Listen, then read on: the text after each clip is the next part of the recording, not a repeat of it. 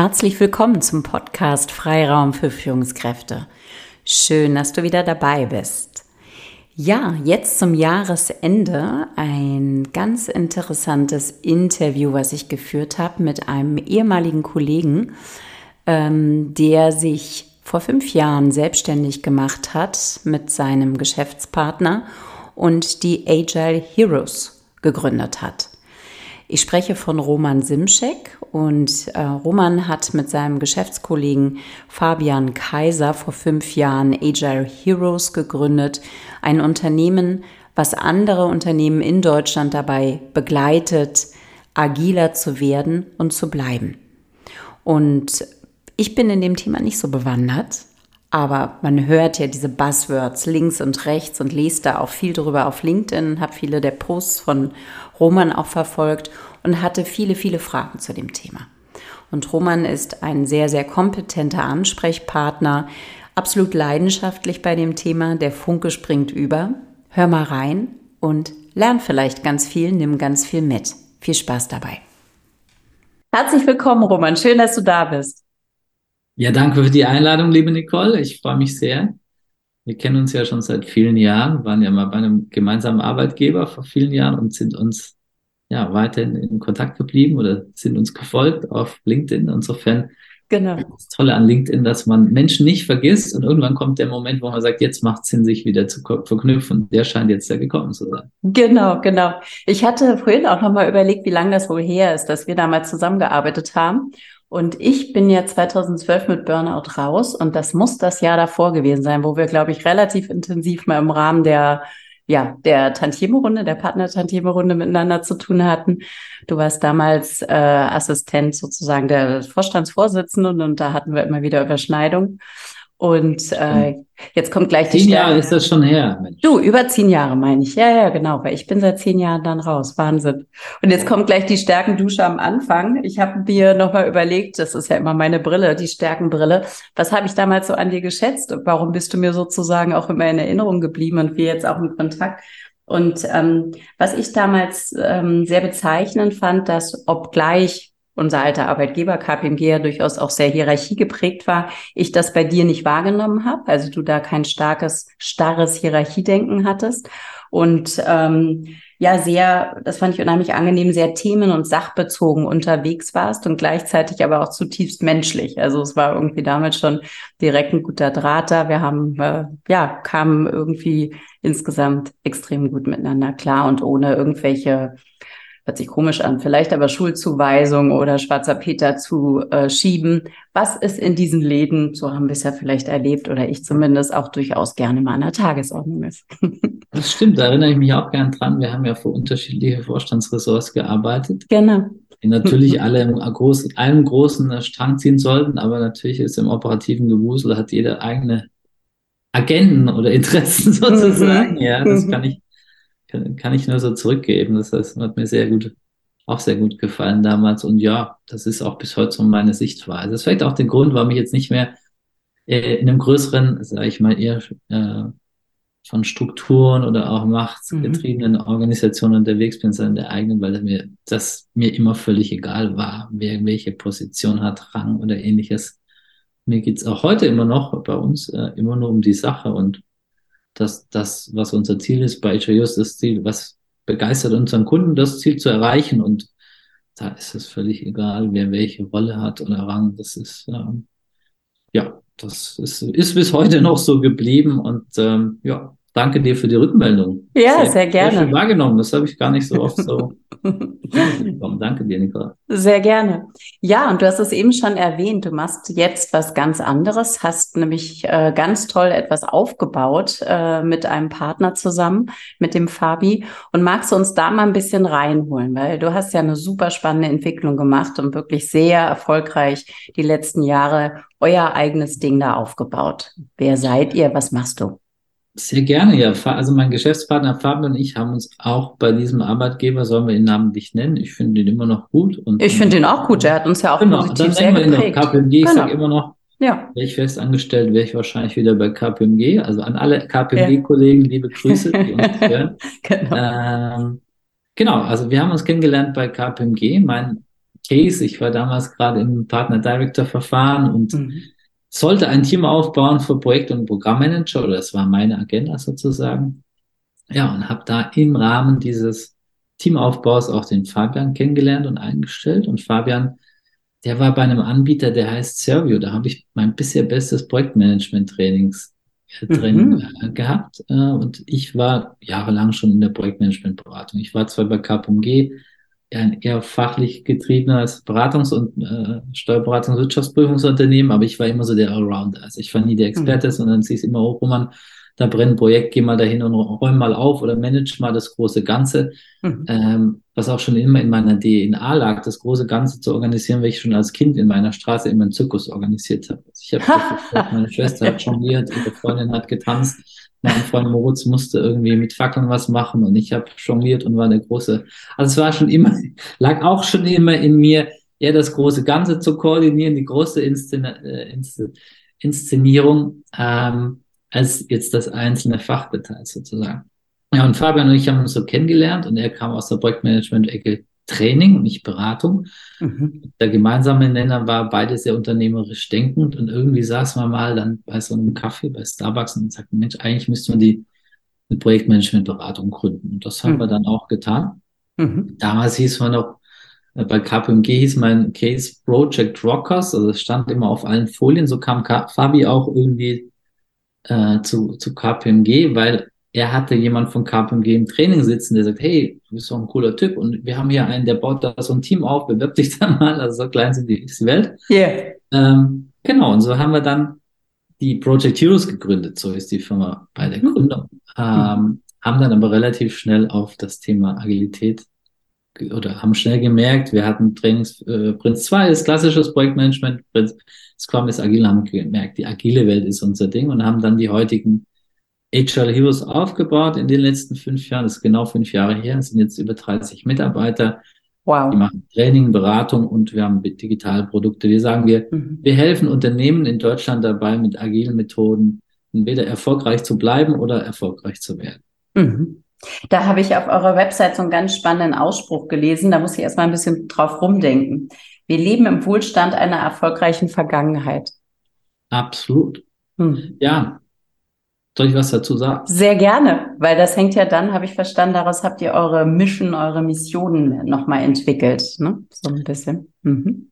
Absolut. Ähm, denn agile Methoden helfen im Kern dabei, nah am Kunde zu sein und Anforderungen von Kunden schnell in ein Produkt umzusetzen. Mhm. Ja. Und ähm, ich bin ein großer Fan, ich bin in Süddeutschland geboren, am Fuße der Schwäbischen Alb von Trigema, kann man drüber sagen, was man möchte. Aber für mich ist das eine der agilsten produzierenden Unternehmen, Unternehmen der Welt, äh, in Deutschland, nicht der Welt. ähm, weil wenn sich so ein Unternehmen der Textilindustrie hält, obwohl alle anderen schon in China und wo auch immer sind, geht das nur, indem du agil bist. Und ich habe den Wolfgang Krupp äh, Junior auch interviewt und der sagt, naja, mhm. unser Vorteil ist halt, wenn Bosch jetzt sagt, wir brauchen in drei Wochen Arbeitskleidung, dann kann ich die liefern. Die kann der Chinese nicht liefern. Mhm. Und ich glaube, einer unserer großen Vorteile aller deutschen Unternehmen ist, den wir noch ausspielen sollten, ist, dass wir nah am Kunde sind und dass wir eben doch räumlich näher sind, kulturell näher und schneller diese Bedürfnisse erledigen können. Weil, wenn man ehrlich ist, ich habe vor ein paar Wochen gelesen, auch China hat schon einen Airbus- und Boeing-Konkurrenten. Ja, mhm. weil wir lange sagen, ja, die Qualität und so weiter äh, in China oder in Asien. Aber wenn es China schon schafft, ein Passagierflugzeug zu bauen, ich glaube, sowohl Hardcore als auch Softwaremäßig gibt es wahrscheinlich oder insbesondere in der Kombination gibt es wahrscheinlich auf dieser Welt wenig Komplexeres zu bauen. Also wenn du das mhm. hinbekommst, dann kriegst mhm. du alles. Ja, das heißt, wir sind eigentlich im Wettbewerb, wenn wir schauen, sind, müssen wir uns schon was einfallen lassen. Also Deutschland, es gab ja auch viele Diskussionen auf Social Media zu, zu Made in Germany. Ähm, denn unser langfristig einziger Vorteil sind nicht die Kosten, der günstige Wettbewerbsvorteil jetzt erst recht nicht, wenn man sieht, nicht nur die Löhne sind hoch, sondern auch die Energiekosten sind hoch, hm. leider. Mhm.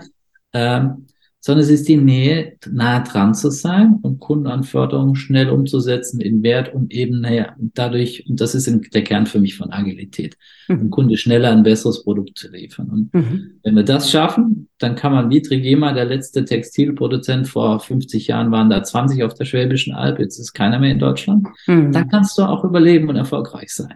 Mhm. Ja, das ist für mich so ein Blueprint eigentlich für jede Industrie, wenn du agil arbeitest und agil bist, dass du eben erfolgreich bleiben kannst, obwohl die Rahmenbedingungen ehrlicherweise in Deutschland sich ja zunehmend verschlechtert haben. Mhm. Mhm. Stichwort Agilität. Jetzt hast du da schon einiges zu gesagt. Roman, was ist das, wo bei dir damals so der Funken übergesprungen ist und was dich nach wie vor daran so begeistert? Ihr seid mit Projekten gestartet als Überschrift und dann war es die Agilität. Was, was, was hat dich da so gepackt? Ja, also der, der Türöffner für mich, der Schlüssel in die agile Welt war für mich Scrum. Scrum ist so die am weitesten verbreitete agile Methode. So 80 Prozent der agilen Projekte sind Scrum. Also man kann Scrum und Agile nicht gleichsetzen, aber wer Scrum verstanden hat, hat Agile verstanden. Das heißt, dass man in kurzen iterativen Zyklen Dinge produziert, Feedback bekommt vom Kunde und in der nächsten Version was Besseres ausliefert. Also nicht wie in der Vergangenheit einen großen langen Projektplan, drei Jahre, und nach drei Jahren hofft man, dass das, was dann ausgeliefert wird, auch noch den Kundenanforderungen entspricht. Brauchen wir nicht drüber diskutieren, dass in drei Jahren die Welt schon anders aussieht. Vor zehn Jahren hat noch keiner ein iPhone benutzt. Also die Welt verändert sich halt viel schneller. Deshalb, es war wirklich ähm, Scrum und der, der Aha-Effekt war der, dass ich noch bei KPMG eine Praktikantin gebeten hat, du, ich höre sie über dieses Scrum, kannst du mal recherchieren, was ist das? Und die hat dann so zehn Folien zusammengebaut und hatten das dann präsentiert. Und ich war ja zehn Jahre davor Projektmanager für verschiedene mhm. Projekte und habe mir nach jedem Projekt so aufgeschrieben, Mensch, was hat da jetzt gut funktioniert, was hat da nicht gut funktioniert? Und habe so für mich meine Methodik, wie managst du Projekte erfolgreich, weil dafür war ich eben auch bekannt, dass ich immer in Time geliefert hat, besser, es war noch Budget übrig und die Qualität haben die Kollegen auch meistens. Mhm. Ähm, und wo ich mich zum ersten Mal mit Scrum und Agilität beschäftigt habe, habe ich gemerkt, Mensch, da steckt ganz viel drin von dem, was ich so in den letzten Jahren für mich auch rausgearbeitet, was wichtig und richtig ist. Mach mal so ein Beispiel. Ich habe in Projekten schon immer ein Daily gemacht. Also ich habe gesagt, einmal am Tag telefonieren wir kurz, besprechen, was sind die wichtigen Themen, was sind die Prioritäten, gibt es irgendwelche Probleme, die wir lösen sollen. Einmal am Tag, nicht einmal in der Woche, weil ich immer gesagt habe, wir können es uns gar nicht erlauben, dass ein Problem eine Woche lang im Zweifel also man hat montags ein Projektshow fix, am Dienstag kommt das Problem, dann liegt das eine Woche bis zum nächsten Montag, ja. Mhm. Sondern dass du jeden Tag mit deinem Team redest, wo stehen wir, was können wir tun. So, um ein kleines Beispiel zu nennen. Und habe gemerkt, dass da so viel methodisch Gutes drin ist, aber eigentlich ist Agilität oder Scrum, es steckt viel Psychologisches drin, Teammotivatorisches. Mhm. Ich mache ein Beispiel, ich war in großen Projekten, auch bei KPMG, da hast du in großen Projekten immer irgendeinem Steering Committee dem Vorstand reportet mit Folienschlachten und mit Ampeln. Die haben das Produkt nie gesehen. Die haben das Produkt nie in der Hand gehabt. Die haben nur Ampeln gesehen. Ja, rot, gelb, grün und diese Ampeln, die waren natürlich politisch, bis die oben waren. Spricht also gern von Melonenprojekten, außen grün, innen rot. Also die waren dann politisch auch, bis sie oben ankamen, mhm. so gefärbt, dass sie dann der aktuellen Bereichsleiter oder wie auch immer Stimmung entsprach. Ja, so, und beispielsweise in der agilen Welt ist es so, die, die ein Produkt bestellen, schauen sich nach jedem Zyklus an, okay, was ist es fertig? Okay, leg's mal auf den Tisch. Wenn es ein digitales Produkt ist, dann, dann machst du eine Demo und sagst, okay, jetzt haben wir in diesem, in der App haben wir das Tool dazu, äh, haben wir dieses Feature hinzugefügt und du siehst als Beauftragender live, was hat das Team geleistet und nicht ein Projektmanager präsentiert einem Vorstand, was wurde fertig, sondern das Team sagt, hier, guck, das haben wir fertiggestellt. Das heißt, ich fand das die viel bessere, pragmatische, auch wertschätzende Art und Weise, mhm. wie Teams arbeiten und Feedback bekommen, von denen die es beauftragt haben, aber auch gleichzeitig Wertschätzung bekommen, weil sie überhaupt, die, die es beauftragt haben, sehen überhaupt die Person, die das erstellt hat. Das ist mal ein Beispiel zu nennen. Mhm. Mhm. Ja, spannend. Sehr spannend. Ähm, ich finde vor allen Dingen spannend, wie du sagst, das ist halt wirklich auch eine Haltung, ne? Also ähm, die dahinter steckt. Das ist sozusagen nicht nur eine Struktur, ein Prozess, äh, der anders abläuft, ähm, sondern tatsächlich auch eine Haltung. Ähm, ich habe auch mal gelesen, dass es tatsächlich agile Werte gibt. Ähm, kannst du uns da noch mal ein bisschen Licht drauf äh, werfen? Was sind agile Werte? Ja, also es gibt insgesamt fünf agile Werte. Es wird spannend, ob ich jetzt auf alle fünf komme. Ich werde mal die, die wichtigsten teilen. Äh, ich, ich teile mal die, die agilen Werte, die mich auch am meisten persönlich genau. äh, ja. Mhm. Ähm, ein, ein agiler Wert ist Offenheit, mhm. Transparenz. Ähm, aus meiner Sicht hat Tra Transparenz und Offenheit in einem Umfeld, in einem vertrauensvollen Umfeld keinen Nachteil. Transparenz hat nie einen Nachteil aus meiner Sicht. Ich habe es aber in großen Organisationen erlebt, dass sehr viel Intransparenz gelebt wird. Informationen werden nicht weitergegeben über Bereiche hinweg. Informationen werden anders weitergegeben. Es ist alles sehr politisch. Ich selber, das vielleicht auch zu deiner Ur Ursprungsfrage, ich selber bin ein sehr unpolitischer Mensch. Mhm. Ja. Ich glaube, auch Politik können sich nur große Konzerne leisten, die Synergien haben. Und diese Synergien werden dann wieder aufgefressen, damit dass sich die Organisation irgendwann nur mal mit zu einem gewissen Teil mit sich selber beschäftigt. Mm, mm. Ähm, das heißt, Transparenz und Offenheit ist sehr wichtig. Und das ist zum Beispiel auch, was wir bei unseren Teams leben. Wenn jemand was stört oder was äh, ein Thema ist, dann wird es direkt angesprochen. Äh, bestes Beispiel ist für mich immer, wenn, wenn du ein großes Problem hast, mhm. dann hast du es noch nicht gesehen oder es wurde von dem, der es hatte oder es sieht, nicht angesprochen, als es klein war. Mhm. So. Mhm. Das heißt, dann läuft eigentlich relativ viel schief in deinen Teams oder deiner Organisation, weil entweder hast du es nicht gesehen oder das Teammitglied, das das Problem jeden Tag sieht, hat es nicht angesprochen. Ne? Mhm. Aber in einer offenen, transparenten Kultur werden halt Themen, wenn sie noch klein sind und ein kleines Problem sind oder ein Thema sind angesprochen, das heißt, sie können gar nicht groß werden. Ja, also deswegen ist zumindest der Wert Offenheit sehr, sehr wichtig. Mhm. Äh, ein weiterer Wert in der agilen Welt ist Fokus. Mhm. Fokus heißt, mh, hm, beschreibst mal, wie ich es in der Vergangenheit oft erlebt habe, gerade in großen Projekten, da hast du dann 50 Projektteammitglieder. Also ich hatte so ein großes Projekt, da hieß ja, wir haben 30 FTE interne Mitarbeiter. Da haben sie gesagt, ja, zeig mal mal die Liste. Dann waren da 120 Leute drauf. Wie kommen wir denn jetzt auf 30 FTE?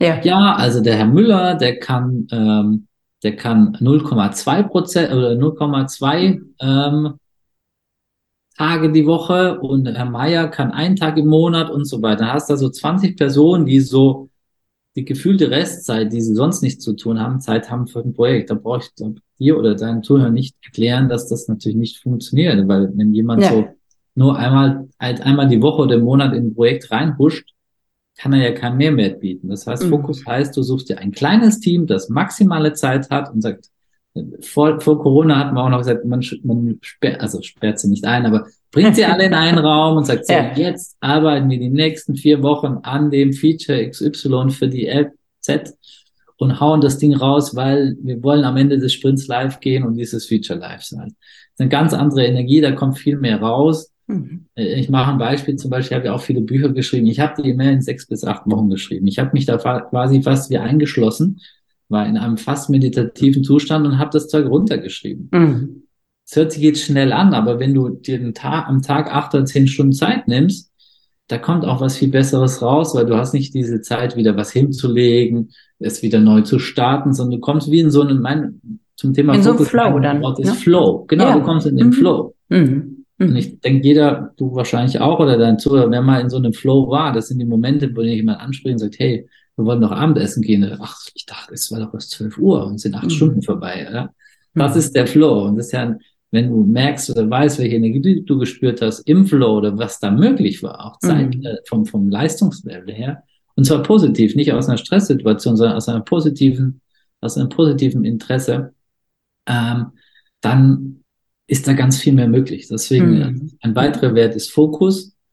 Äh, und das ist schon eine Überleitung, die ich gebracht habe. Ein dritter Wert ist Commitment, dass die, die dabei mhm. sind, auch wirklich Bock drauf haben. Mhm. Mhm. Ähm, das heißt, du solltest bei jedem Vorhaben, die, die dabei sind, fragen, hast du denn wirklich Bock auf XY?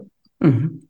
Auch das, was du oder ihr als Zuhörer schon mal bemerkt haben, was ist denn wie viel haust du raus in einem Projekt oder in einem Team oder in einer Organisation, wo du kein Commitment hast oder sagst, ja, ich mache das halt, weil man mhm. muss es machen oder sagst, nee, ich habe da wirklich Bock drauf. Kommt mhm. halt viel mehr raus. Mhm. Ja, also das ähm, Commitment, dass alle committed sind auf das, was du hast. Das heißt, du solltest auch, bevor du startest, fragen, auf einer Skala von 1 bis 10, wie viel Bock hast du denn da drauf? Und wenn da mhm. jemand unter mhm. ihm ist, dann dann sollten wir ihn einfach gar nicht mitnehmen, weil er vielleicht mhm. den Rest runterzieht. Aber mhm. es lieber mit, lieber, lieber mit drei, die zu zehn motiviert sind, als mit fünf, die eine fünf Motivation haben auf das Thema, weil, weil es halt nicht, nie dieses Energielevel erzeugen wird. Ja, mhm. ja. ich habe noch einen Wert, wenn ich muss sagen, wie viel ich zu werten Nee, gerne, wenn du noch, also ich finde das super spannend, weil es ja auch sehr übertragbar ist. Also, hm, wenn du noch einen hast, okay. hau raus. Ein weiterer Wert, sehr wichtig, finde ich persönlich wichtig, auch bei uns in der Firma, ist Respekt. Mhm. Hm, ich höre immer noch von Leuten, die angeschrien werden oder die Ausrufezeichen-E-Mails bekommen oder die schikaniert werden mhm. äh, von Vorgesetzten äh, oder in, in Organisationen. Und ähm, ja, respektvoller Umgang ist einer der agilen Werte und ich glaube, das ist einfach ganz wichtig. Und Respekt mhm. Bezogen auf die Person, unabhängig davon, wie alt sie ist, welche Erfahrung sie hat, welches Fachwissen sie hat. Ähm, die best performance Teams, die ich erlebt habe, da waren alle im, im, in diesem Raum des Teams gleichwertig. Alle wussten, jeder hat irgendwie eine Aufgabe und man ist respektvoll damit umgegangen. Es kam mhm. auch nie die Frage auf, wer liefert hier wie viel Beitrag, sondern jeder hat das, was er hatte, mit reingebracht und man ging respektvoll miteinander um. Und das ist natürlich was gerade eine super Teamkultur ist, wenn, wenn du Respekt mhm. miteinander umgehst. Sollte eigentlich, das wäre vielleicht meine Frage auch an dich, du bist ja auch in vielen Organisationen und da hast viele mhm. Kunden. Also ich, ich höre zumindest und kriege mit, dass es nicht in jeder Organisation ähm, gelebt wird oder dass viele sagen, ja, ich wurde eigentlich nicht wahrgenommen für was ich getan mhm. habe oder ich, mhm. Ich habe immer noch einen tyrannischen Chef oder der Inhaber, der schreit rum und was auch immer. Ja. Absolut. Und häufig ist das auch in dieser Kombination mit dem Stichwort Offenheit, was du eingangs nanntest. Ne? Ich finde, die beiden Werte bilden ja so diese Basis auch für die sogenannte psychologische Sicherheit. Also kann ich überhaupt äh, in einem solchen Umfeld auch mal Kritik üben oder Fehler einräumen? Äh, kann ich mich quasi auch mal nicht wissen zeigen? Wie geht so ein System oder wie gehen die Handelnden damit um? Und ähm, ich finde, da sind diese Aspekte Offenheit und vor allen Dingen auch respektvoller, wertschätzender Umgang ganz wichtige, ganz wichtige Aspekte. Ja. Ja, das sind auch oft dann diese toxischen Umfelder, wenn es ja. nicht offen ist und nicht respektvoll. Das ist dann genau. ganz schnell auch, geht das an die mentale oder körperliche Gesundheit. Absolut. Ja, also absolut. Ich, wir haben ja auch viele, das ist zum Beispiel auch was, was wir machen, oder mhm. Viele Kunden haben ja Hunger auf Transformation und Agilität. Ähm, was wir immer machen, das also wenn, es gibt Kunden, die rufen an, sagen, Roman, könnt ihr mir helfen? Wir wollen eine Transformation machen, wir wollen agiler werden. Das erste, was ich immer mache, ich muss die Unternehmenskultur verstehen mhm. und setze mich da einfach mal einen Tag lang in Meetings rein und so weiter. Und dann kann ich für mich so, klapper ich diese Werte für mich so ab und frage mich, wie viel ist denn da erfüllt? Weil wenn diese mhm. Werte kulturell nicht unterfüllt, erfüllt sind vom Unternehmen, also du hast ein sehr, es gibt ja, also, es gibt ja Organisationen, die sind sehr hierarchisch geprägt und sehr machtgeprägt, etc ähm, dann wirst du wissen, dass zum Beispiel du diesen Change hin zur Agilität mhm. gar nicht hinbekommst, weil die Unternehmenskultur ist einfach so, wie sie ist. Und ich bin zum Beispiel nicht der Freund davon, der sagt, man kann eine Unternehmenskultur ändern. Weil die mhm. Unternehmenskultur ist die Summe aller Charaktere derer, die da sind. Die kamen irgendwann mal her. Man sagt ja immer, schau dir den Gründer an und 30 Jahre später fragt, wie war der Gründer? Und der hat sich mit Zeit, der hat dann Leute eingestellt, die so waren wie er und die haben wieder so Leute eingestellt, die waren wie er und dann hat sich das vielleicht über die Jahre Deswegen scheitern ja so viele Fusionen, weil dann eigentlich ist wie eine Ehe, die aber, wo man sich nicht davor liebt, sondern aus finanziellen Gründen oft. Also eine Ehe, weil Unternehmen gemerged werden, dann mhm. clasht es halt, weil die Kulturen aufeinander clashen. Weil ich nicht glaube, dass man eine Unternehmenskultur verändern kann. Mhm. Ja, und es gibt mhm. Kunden, wo wir auch sagen, oder wie ich auch sage, können da jetzt 3000 Workshops machen und ich kann dir 30 Berater schicken, aber du wirst wahrscheinlich nicht zufrieden sein und wir auch nicht, weil deine Kultur so weit entfernt ist von diesem, was Agilität ausmacht. Also du brauchst einen gewissen Overlap. Ja, das wissen yeah. wir bei den Organisationen gibt es nicht mm. die mhm. Kultur, sondern die ist in der mm. Buchhaltung anders als in der Marketingabteilung und wiederum anders als im Stab und anders als in der Workbench und da, wo gearbeitet wird. Aber zumindest so tendenziell. Das heißt, wenn du das da mitkriegst, das finde ich ja super spannend. Also wenn du ähm, fühlst äh, als Beobachter in den Meetings, das ist nicht die Kultur, die dazu matcht, also die, die, die eine gute Basis dafür wäre, dann gibst du auch ganz offen dieses Feedback und sagst, Leute, das ergibt keinen Sinn, dass wir da zusammenarbeiten.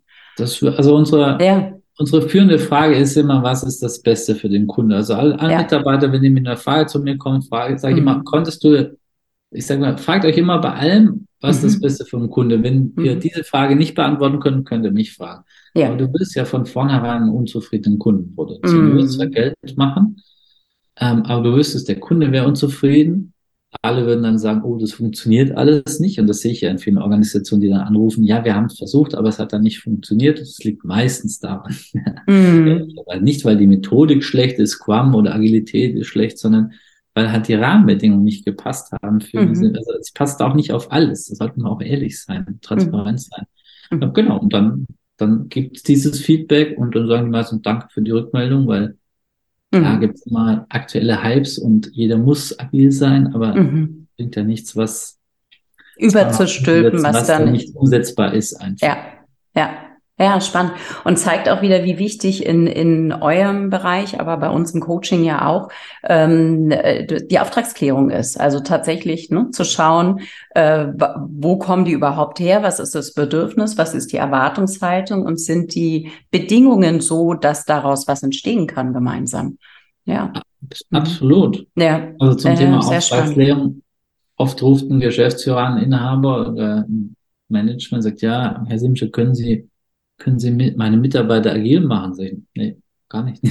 wenn, wenn, dann können wir zusammen, inklusive Ihnen, schauen, ja. ob es Sinn macht, in die agile Welt einzutauchen. Aber ich kann nicht Ihre Mitarbeiter agil machen, ohne dass Sie den Weg mitgeben. Also ja, ja ich habe da jetzt auf meiner Top 3 Vorstandsagenda Digitalität, Agilität und was auch immer. Ich muss das halt umsetzen. Können Sie das umsetzen bei meinen Mitarbeitern? Das, das geht natürlich. Ja, das ist ganz mhm. wichtig, hast du absolut recht. Der Auftrags mhm. Mhm. Ja, und auch den Mut zu haben, dann äh, abzulehnen und äh, klare Verhältnisse dazu schaffen. Ne?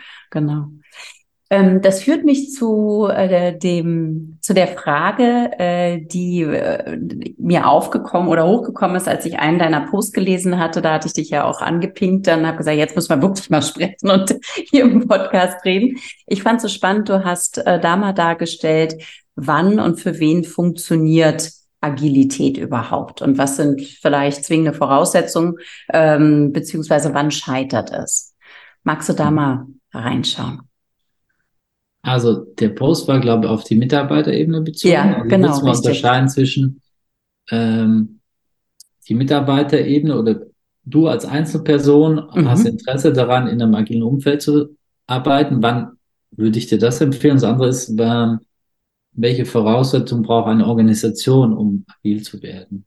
Wenn mhm. das okay ist für dich. Mhm. Sehr gerne. Mhm. Finde ich super. Fangen wir mit der Organisationsebene an. Mhm. Das hatte ich ja schon kurz angeschnitten. Da muss einfach eine gewisse, ich sag mal, Unternehmenskultur schon da sein, der Offenheit, Transparenz und des Respekts, damit mhm. das dann funktioniert. Weil sonst ist der Spread zu groß. Du kannst nicht wir kriegen ja auch Anfragen von großen Konzernen mit tausenden Mitarbeitern. Du kannst nicht die Kultur ändern. Das glaube ich auch nicht. Das braucht lange, das kann man ein bisschen verändern, aber es ist wie in der Persönlichkeitsarbeit.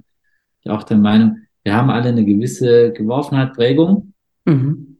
Die haben wir. Ähm, das ist das, was du schon mit fünf Jahren gemacht hast. Der Roman hat damals einen Zirkus organisiert oder hat schon Losbuden gemacht und sich überlegt, wie er Geld verdient. Deswegen ist er heute Unternehmer und hat den HIUS-Zirkus, ja. So. Und daran anknüpfen kann man natürlich gewisse, ich habe mich in meinen Jahren auch verändert und weiterentwickelt und aber im Kern bin ich noch der Roman mit einer gewissen Prägung. So glaube ich, ist das bei Organisationen auch. Du kannst die nicht von rechts auf links, du kannst du tausend Reorganisationsprogramme machen. Das heißt, da ist wirklich die Voraussetzung, dass ein bezogen auf diese Werte schon ein gewisser Match da ist, sonst ist der Split einfach zu, zu groß. Sonst mhm. kennen auch Organisationen, die das dann versucht haben, die brechen das dann auch ab und wollen es auch wieder rückabwickeln. Mhm. Mhm. Also machen ein Beispiel. Agilität heißt, dass du halt deine Teams machen lässt und selber entscheiden lässt, wann sie was fertig bekommen. Wenn aber das Top-Management immer noch sagt, ja, ich brauche zum 31.12. die fünf Produkte und zwei reichen mir nicht und ich will halt die fünf Produkte und dann halt reinregiert, dann funktioniert das halt nicht. Das ja. erlebe ich oft, dass das dann kommt. Also das auf der organisatorischen Ebene persönlich ähm, ist es auch sehr viel Erfahrung aus HR Heroes Zeit, mhm. weil wir sind jetzt über 30 Mitarbeiter. Wir haben auch viele Mitarbeiter gewonnen, haben aber auch Mitarbeiter verloren, wie wir gemerkt haben. Die haben sich anderes erhofft, als sie es dann vorgefunden haben. Mhm. Weil wir natürlich selber auch agil arbeiten. Und so in der Außenwirkung wirkt so agil so, ja, jeder ich kann so sein, wie ich bin und ich habe ganz viel Freiheit und kriege viel Verantwortung. Es gibt ja keinen Chef mehr und das hört sich natürlich alles erstmal, wie wenn so ein Prospekt gedruckt ist, so super an. Dann, mhm. oh, ich habe keinen Chef mehr, kann selber entscheiden und so weiter. Mhm. Aber wir hatten es ja vorhin besprochen, Dennoch gibt es Transparenz. Du hast jeden Tag ein Daily, wo du jeden Tag darüber redest, was habe ich gestern getan, was habe ich heute getan. Mhm. Das, heißt, das heißt nicht, kannst machen, was du willst, weil es gibt natürlich Kunden, die haben Wünsche und du bist noch näher am Kunden. Das heißt, die Pace zum Beispiel, die Geschwindigkeit ist noch eine viel höhere als vielleicht in klassischen Organisationen.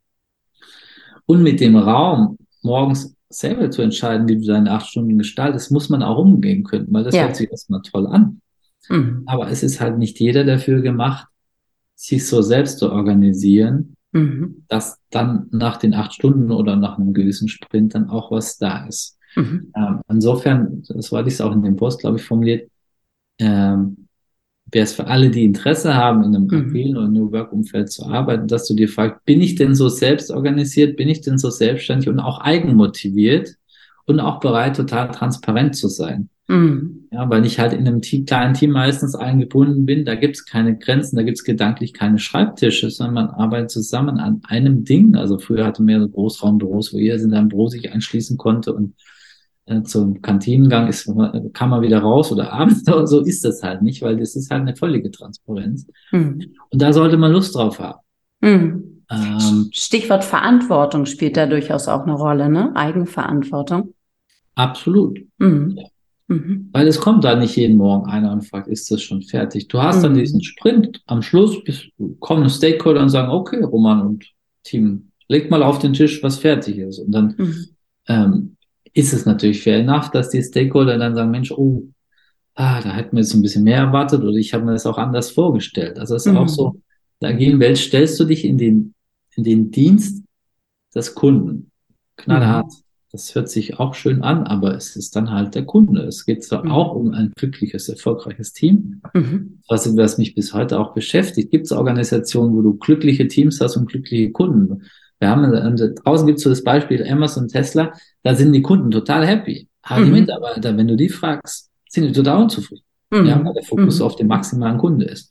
Also so, ist eine gewisse Balance, aber der Fokus ist schon auch, den Kunde happy zu machen und ihm schnell was auszuliefern. Die Geschwindigkeit ist halt viel schneller. Ich sage, ich spreche mal für HRUs. Ich frage, sage immer beim Einstellungsgespräch, ich angenommen, Autobahn, unbeschränkt Richtgeschwindigkeit ist 130. Wir fahren ungefähr 180. Wir fahren nicht 220, wir rasen nicht, aber wir fahren schon 180. Also wir fahren mhm. schon schnell. Mhm. Ja, also mhm. das, und das erlebe ich in vielen agilen Teams, dass die Geschwindigkeit eine höhere ist. Mhm. Ähm, darauf ähm, sollte man Lust haben oder eben auch nicht, weil sonst ähm, wird man schnell in so ein Team reingehen und sagen, Mensch, oh, das haben wir doch alles ganz anders vorgestellt. Ja, ja. Finde ich super spannend, ähm, insbesondere auch vor dem Hintergrund der aktuellen Diskussion. Wir sind ja beide auf LinkedIn sehr aktiv unterwegs und, und verfolgen da auch viel. Ja. Und äh, Stichwort Quiet Quitting, ähm, was jetzt immer wieder auch kommt. Also, dass beobachtet wird, dass viele, teilweise wird es auch an der Generation festgemacht, sozusagen die jüngere Generation in ihren Jobs ähm, so ein bisschen die Verantwortung abgeben, ähm, eigentlich wirklich nur noch Dienst nach Vorschrift machen, bis vielleicht noch nicht die innerliche Kündigung Kündigung, aber sagen wir mal, sich nicht den Hintern aufreißen oder äh, also komplett andere hm, vielleicht auch Arbeitsethik äh, leben und mitbringen als ich glaube, wir beide damals bei KPMG ja. einfach noch geprägt sind, weil da wären wir untergegangen, hätten wir anders getickt. Ne? Dann, dann hätte man, hätte man das einfach auch nicht mitgemacht. Und ich finde das super spannend, wie du das jetzt darstellst. Okay, viele denken vielleicht, äh, Mensch, alles frei, super, kannst dir selber einteilen, ähm, ist ja alles easy. Aber am Ende aller Tage ist der Anspruch da ja ein noch sehr viel höherer, nur dass du es selber auch noch gestalten musst dann. Ne? Also eigentlich ist die Anforderung wirklich extremst anspruchsvoll dann.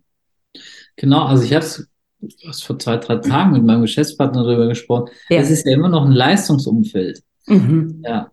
Ähm, und ähm, weil du es gerade ansprichst, klar, für die jüngere Generation trifft das den Nagel auf den Kopf, diese Arbeitswelt, weil es hierarchielos ist. Ja. ja. Es gibt kleine Teams mit Rollen, aber es gibt keine Hierarchie. Es gibt nicht mhm. den Chef und den Chef des Chefs und großen Konzerne. Also ich frage, ich hatte einmal mehr eine Vorlesung, da frage ich die Studenten immer, wie viele Ebenen ist es von dir bis zum Vorstand? Kommt da sechs, sieben, acht, elf? Also da ist ja viel Hierarchie, ja. Das, so.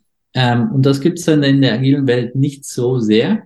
Mhm. Ähm, und das trifft natürlich den Nerv der jetzt jungen Generation, weil die ist gewohnt, mit per Social Media mit dem besten Freund auf auf den Beitrag des besten Freundes zu posten, aber auch auf den von Barack Obama oder Olaf Scholz. Also da gibt es ja. ja. keine Barrieren mehr. Mhm. Die sind alle mhm. da in der Community und ich kann da quasi auf Augenhöhe posten, meine Meinung äußern etc. Die sind es ja nicht mehr so gewohnt, dass nur weil jemand Chef ist, mehr zu sagen hat als man selber mhm. sozusagen. Mhm. Und ja, und dennoch ist es so, wie du es gerade sagst, ist das schön im agilen Team, aber dennoch muss am Schluss was rauskommen. Wenn ich jetzt gerade, weil du sagst, an meine KPMG-Zeit zurückdenke, mhm. Da habe ich auch erst vor kurzem drüber nachgedacht, da hatte ich schon auch manchmal Chefs, die haben mich wirklich geschliffen. Also im wahrsten Sinne des Wortes. Ja, ja. Die haben dir morgens um zwei oder abends um elf Folien nochmal auf den Tisch geklatscht und gesagt, ja, ich brauche die nochmal ganz anders und neu bis morgen früh um sieben. Mhm. Ja, so. Mhm. Weiß nicht, ob sowas heute noch passiert bei KPMG oder überhaupt, aber äh, es soll vorkommen. Das ist natürlich in dem Moment nervt dich das, aber es hat mich in gewisser Weise zu einem gewissen Leistungslevel ausgebildet, das ich sonst nie gehabt hätte. So. Ähm, und was die Herausforderung ist in so einem Umfeld, ist hierarchielos, eigenverantwortlich, ist natürlich dennoch eine Leistungskultur zu prägen und einen gewissen Qualitätsanspruch auch zu vermitteln.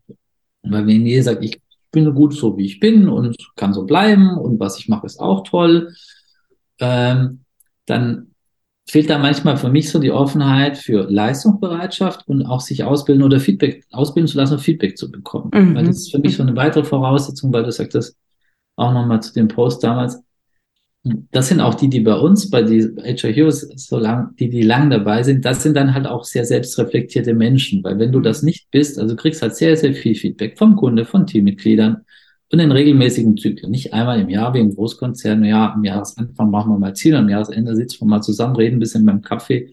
Wenn es gut läuft, ne? Genau, oder virtuell und dann ja. filmen wir halt diesen Bogen für HR. Ja, ja. Sondern du kriegst halt täglich, wöchentlich ja. Feedback, ja. Mhm. Und wenn du da nicht offen bist und das nicht als Kritik siehst, sondern als einen mhm. persönlichen Prozess der Verbesserung, wir nennen das bei uns die HR Hero, die Hero Journey, weil du jedem Mitarbeiter du beginnst hier eine Hero Journey, mhm. eine Heldenreise sozusagen, mhm. mhm. dann wirst du natürlich auch nicht glücklich, weil du generell denkst, du wirst hier kritisiert und die sind nicht mhm. zufrieden und so weiter. Mhm. Aber zumindest das auch was. Für mich war das nie ein Problem, wenn mir jemand gesagt hat, das machen wir jetzt grün oder das machen wir jetzt anders oder so, weil entweder sind es halt andere Wahrnehmung, Anforderungen oder es war halt einfach dann besser, ja. Mhm. Was mhm. wir wahrscheinlich gelernt haben in dem Umfeld, in dem wir mhm. großgewachsen sind. Das merke ich aber, das fehlt in dieser Welt ein bisschen. Es ist schwierig, das da reinzubringen, weil ja jeder erstmal davon ausgeht, ist alles okay und ich kann tun, was ich machen möchte. Mhm. Mhm. mhm. Ja, spannend, sehr, sehr spannend. Roman, du hast es schon erwähnt, ihr seid mittlerweile 30, äh, also ein Team von 30 Leuten und ihr stellt auch nach wie vor ein, habe ich gesehen auf eurer Website. Ja. Ihr wächst weiter.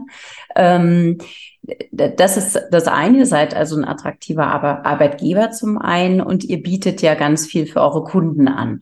Magst du da ganz kurz äh, darstellen, was ihr alles macht? Projekt, da hast du schon erwähnt, aber da, eure Bandbreite ist ja wirklich groß. Genau, also der, der übergreifende Aspekt ist, dass wir Kunden helfen, mit agilen Methoden erfolgreich zu bleiben oder zu werden. Mhm. Das kann auf verschiedene Weisen passieren. Mhm.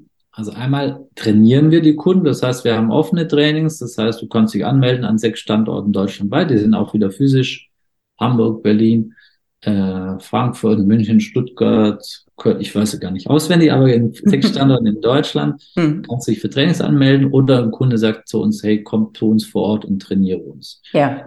Dann gibt es die Möglichkeit, dass jemand sagt, ah, so ein Training ist zwar das eine, aber ich brauche mal so ein Coaching regelmäßig. Mhm. Oder jemand sagt, Mensch, schick mir einfach einen Scrum Master HR Coach für ein halbes Jahr Fulltime, der das bei uns umsetzt. Ich will hier niemand ausbilden lassen, sondern ich will jemanden, der es fortmacht. Also das ist quasi klassisches Consulting. Ja. Ja, und der letzte, dritte Bereich ist digitale Produkte. Das heißt, alle unsere Trainings sind auch als Online-Kurse verfügbar. Das heißt, jedes Training, ob Scrum, Design Thinking, OKR, Lego Serious Play gibt es auch als Online-Kurs. Das heißt, die Kunden können, ähm, das hat während Corona sehr gut funktioniert, ist immer noch sehr stabil als, als Produkt, dass man eben selber on demand sich selber Videos dann anschauen können, möchte, wenn man anschauen kann, wenn man möchte. Genau. Mhm. Also, die Kunden kommen aus ganz Deutschland, alle mhm. Branchen, alle Größen. Es sind jetzt nicht so die kleinen Unternehmen, die buchen oft Trainings, jetzt nicht Beratung, weil Beratung eben relativ budgetintensiv ist. Aber die Branchen sind völlig, also mit dem Thema Agilität und Transformation beschäftigen sich wirklich alle Branchen zwischenzeitlich. Mm. Mm. Mittelständler aus dem Westerwald, Großkonzerne, also unsere Kunden sind wirklich alle. Das ist das Spannende wiederum, dass wir nicht eine Fokusbranche haben, sondern mm. es, es gibt einen großen Hunger in allen Unternehmen dazu. Naja, ganz interessant, äh, dass du wirklich auch von Hunger insoweit sprichst. Ja, super.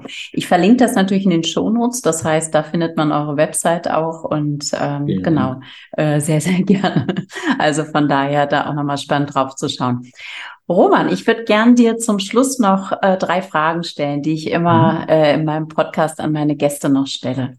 Die erste ist äh, anknüpfende an den Titel des Podcasts Freiraum, Freiraum für Führungskräfte. Womit schaffst du dir in deinem Alltag, in deinem privaten Berufs- oder auch beruflichen Alltag mehr Freiraum?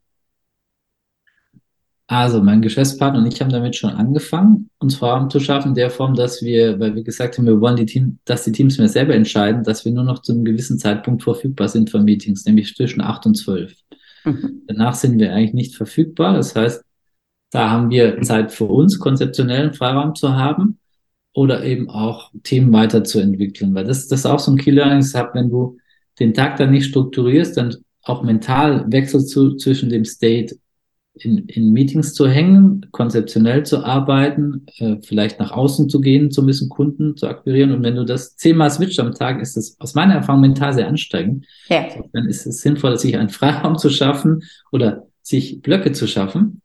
Den und dadurch auch Freiraum für mhm. das eigene zum Beispiel. Also bei uns ist nach 18 Uhr arbeitet keiner mehr. Früher haben wir das auch noch gemacht. Ich, weil unsere Calls waren, glaube ich, relativ spät abends, ja. weil wir wieder Folien für den nächsten Tag für die Vorstände vorbereiten mussten. Genau. Also insofern ist das für mich, also gibt's gibt's genau diesen Freiraum. Das Sehr schön. Sehr schön. Und ähm, welche Stärke ist deine Lieblingsstärke an dir selbst? Welche Stärke ist meine Lieblingsstärke an mir selbst? Ich glaube Kreativität. Mhm. Mhm. Also mein, ich, Energie habe ich immer, wenn ich Neues sehe, was zu gestalten ist und das dann auch mit umzusetzen. Also es ist mhm. Kreativität mit Umsetzung der Kreativität. Nicht die Idee, die Idee zu haben, sondern sie dann zu machen. Also von der Idee bis zur Umsetzung machen. Beispiel in Corona war es natürlich bei uns auch so, dass wir dachten, puh, was passiert jetzt mit unseren Trainings? Wir buchten noch unsere Trainings und wir hatten so ein Produkt. Wir wollten Kunden beraten, die diesen Corona-Prinzip beantragen. Und von der Idee, das haben wir Corona-Kredit 24 genannt. Von mhm. der Idee bis zur Homepage-Livegang sind 24 Stunden vergangen. Wow. Also das ist so Kreativität bis Umsetzung, das ist so mein Ding. Ja, ja. Und da äh, passen ja dann auch gut die Prozesse rein, mit denen du dich auch alltäglich äh, beschäftigst, das zu unterstützen. Absolut. Ja, super. Und wofür bist du heute dankbar? Ich bin heute dankbar dafür, dass wir also wir hatten ein ganz tolles Team-Event am Wochenende mhm. und die Kundenfeedbacks sind total toll und ähm, ist so gut gelaufen wie nie, ist fast nicht schief gegangen und das Team hat dadurch, ich finde immer wieder, das Team war physisch auch teilweise vor Ort und dann hat das so eine Energie, die so nachhalt. Mhm. Die habe ich heute wahrgenommen in unserem Team. Wir haben auch mit den Teams natürlich immer ein Daily, ähm, eine großen Runde und wenn ich die, dafür bin ich dankbar für diese tolle, das tolle Team das wir haben und diese tolle Energie, die das Team hat. Schön. Team-Event, das waren die Agile Hero Festival, was ihr jedes Ganz Jahr genau, habt. Ne? Genau, hatte ich ja auch online ein bisschen verfolgt und auf eurer Website gesehen mit ganz tollen Speakern. Und du sagtest äh, eingangs, als wir vorhin gesprochen haben, 300 Gästen immerhin. Also schon eine Riesenveranstaltung, genau. die ihr da auf, auf die Beine gestellt habt. Also Respekt. Toll. Genau. Ja, sehr schön. Ja, Roman, die Zeit vergeht immer viel zu schnell.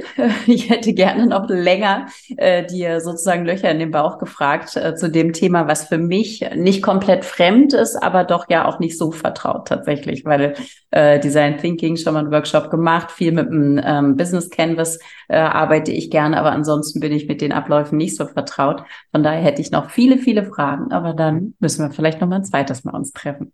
Sehr gerne. Ja, genau. Grüße an all deine Podcast-Zuhörer. Danke für die Einladung, hat mich sehr gefreut. Ja. sehr kurzweilig und tolle Fragen. Und ich hoffe, dass ihr mit den Antworten, dass ihr euch ein paar Impulse geben könnt oder euer genau. Wissen erreichen. Genau, und du hast ja so nett schon KPMG-KollegInnen, ehemalige gegrüßt. Ich glaube, das Schöne an der Zeit damals, da zehre ich auch noch extrem von, sind tatsächlich die Menschen. Also sind tatsächlich die Kontakte, die, und das finde ich ganz erstaunlich, ähm, bei der Organisation immer noch, ähm, ja, fortwähren. Also äh, immer noch ganz, ganz äh, viele da sind. Spricht ja. für die Organisation, absolut. Das stimmt. genau. Okay, Roman, ganz, ganz herzlichen Dank. Danke für die Einladung, Nicole. Und weiterhin viel Erfolg mit deinem Podcast. Danke dir. Was für ein spannendes Gespräch. Ich bin sehr dankbar tatsächlich dafür und ähm, ja, habe ganz viele Ideen, ganz viele Impulse nochmal mitgenommen, auf denen ich nochmal länger rumdenken werde. Also, wenn dich das Thema interessiert, schau doch mal auf die Website von den Agile Heroes, vielleicht sogar als zukünftiger Arbeitgeber interessant oder folge Roman über LinkedIn, Roman Simschek. Ich verlinke das hier alles auch in den Show Notes. Zu guter Letzt möchte ich Werbung machen. Werbung für zwei meiner Events, die im nächsten Jahr wieder stattfinden werden. Du hast, wenn du diesem Podcast schon länger folgst, das schon häufiger gehört und wahrgenommen. Mittlerweile in den letzten Jahren habe ich zwei Herzensprojekte entwickelt. Das eine ist Mehrwert. Das ist ein Retreat, drei Tage an der Ostsee in einer Gruppe. Das mache ich gemeinsam mit meiner Kollegin und Freundin Hede Kimme. Und da geht es darum, ja, mehr Resilienz im Umgang mit deinen Alltagsthemen zu entwickeln. Ganz konkrete Ansätze, Tipps, aber auch Übungen in der Gruppe und in der Einzelreflexion wirst du mitnehmen zum Thema Resilienz und positive Psychologie. Ähm, wir haben das schon zweimal gemacht dieses Jahr. Es äh, stieß immer auf große Begeisterung. Es sind ganz, ganz wunderbare Gruppen daraus auch hervorgegangen, die zum Teil immer wirklich noch im Kontakt stehen. Und der nächste Termin ist jetzt im März nächsten Jahres vom 3. bis zum 5. März. Wenn du mehr Infos dazu haben möchtest, findest du das auf meiner Website unter der Rubrik Mit mir arbeiten oder funk mich gerne direkt an und ich schicke dir den Flyer und wir können auch darüber sprechen, selbstverständlich. Das andere Angebot, was ich an dieser Stelle gerne nochmal unterbreiten möchte und darauf aufmerksam machen möchte, ist meine Stärkencoach-Ausbildung. Vielleicht hast du auch das schon mitbekommen. Ich habe in diesem Jahr erstmalig eine Stärkencoach-Ausbildung angeboten. Ich bin ja selber seit vielen Jahren ähm, passionierter Stärkencoach. Ich schaue durch diese Brille auf Menschen, ähm, entdecke immer wieder neue ja, Möglichkeiten, Kompetenzen, Potenziale, Stärken bei Menschen. Und man kann diese Brille, man kann diese Wahrnehmung trainieren. Und das gebe ich in der Ausbildung weiter, basierend auf einem sehr, sehr beliebten Tool, Clifton Strength vom Gallup. Und wenn du mehr Infos dazu haben magst, schau auch da gerne auf meine Website. Das findet man auch ganz, wenn man draufkommt, direkt über den Header oder aber auch über mit mir arbeiten. Oder melde dich gerne bei mir. Wir können gerne darüber sprechen und ich kann dir ein bisschen mehr dazu erzählen. Das ist spannend für Coaches, für TrainerInnen, aber durchaus auch für Führungskräfte, die selbst noch keine Coach-Ausbildung haben, weil du im Rahmen dieser Ausbildung nochmal besser lernst, die Stärken deiner Leute wahrzunehmen und sie auch qualifiziert rückzumelden. Und du lernst, Workshops auf der Basis zu organisieren und zu machen. Mehr dazu gerne im persönlichen Austausch. Alles Gute. Ciao.